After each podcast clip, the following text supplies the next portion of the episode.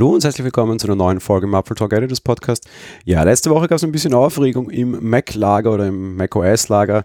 Es gab eine neue Beta und in dieser neuen Beta hat man neue Dinge gefunden. Konkret neue Systemstrings, die auf ein vielleicht irgendwann mal kommendes Feature hinweisen. Dadurch, dass in diesen drei, vier Zeilen sogar noch große Rechtschreibfehler drinnen sind, sieht es nicht so aus, als wäre die Veröffentlichung sonderlich nahe, aber wer weiß. Worum geht's?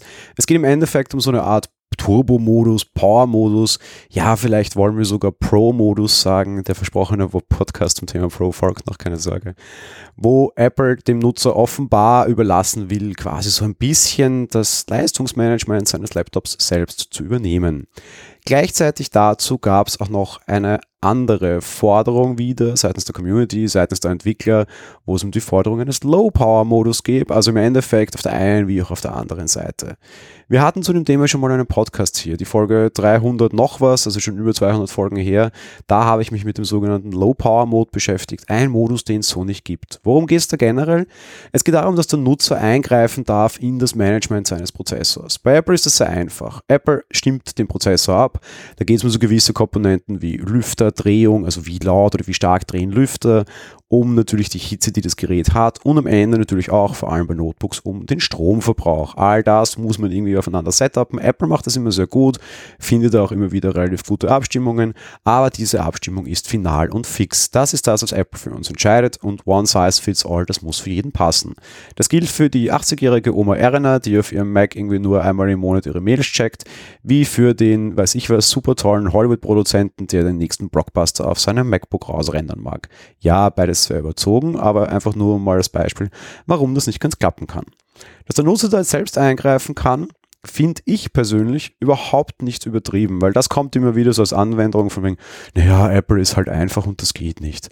Weil zum Beispiel, zwei Gegenbeispiele, Windows kann das schon lange. Dort gibt es drei Einstellungen. Normal, das wäre das, was der Mac jetzt tut. Einen Modus, wo die Batterielaufzeit bevorzugt wird, das wäre so ein Low-Power-Mode und einen Hochleistungsmodus, das wäre dann eben dieser Top-Modus. Einfach ein Slider, links, rechts, Mitte, alles ganz easy, das kriegst du den Leuten erklärt. Auf der anderen Seite, ja, Apple hat doch sowas schon. Apple macht das nämlich genauso in den iPhones. Dort haben wir einen Batterieoptimierungsmodus, den viele Leute verstehen, den viele Leute verwenden und der am Ende, wenn er nicht verwendet wird, auch einfach niemanden wehtut. Beides hat seine Anwendungen. Ich habe auf meinem MacBook durchaus öfter mal mehr Dinge, also höher, wichtigere, zeitmäßig wichtigere und auch rechenleistungsintensivere Dinge zu erledigen. Apple schätzt den Turbo-Modus, den diese neuen Prozessoren haben, relativ wenig ein. Das liegt nicht daran, dass das nicht ginge, sondern es liegt daran, dass dafür einfach der Lüfter stärker drehen müsste. Das heißt, sie müssten den Lüfter stärker drehen, das Gerät würde lauter werden und das Gerät könnte dann aber länger Turbo boosten. Fakt ist, sie tun es nicht und ich habe hier als Nutzer keine Wahl. Ich hätte sie ab und zu gerne. Ja, ich zähle nur den Nutzern, der sein MacBook auch teilweise auf Kühlpads tatsächlich sogar betrieben hat, um die Temperatur runterzureißen und mehr Leistung rauszukriegen, weil sobald eine Temperatur Temperaturgrenze nicht erreicht wird, geben Sie dem Prozessor sehr wohl mehr Power. Ja, ich bin auch einer der Nutzer, die zum Beispiel unter MacBook sehr häufig oder eigentlich immer im Büromodus einen separaten Lüfter darunter betreiben, damit eben mehr Leistung rauskommt. Könnte ich das endlich per Software switchen und müsste es nicht immer alleine nur über die Temperatur spielen, wäre ich schon sehr froh.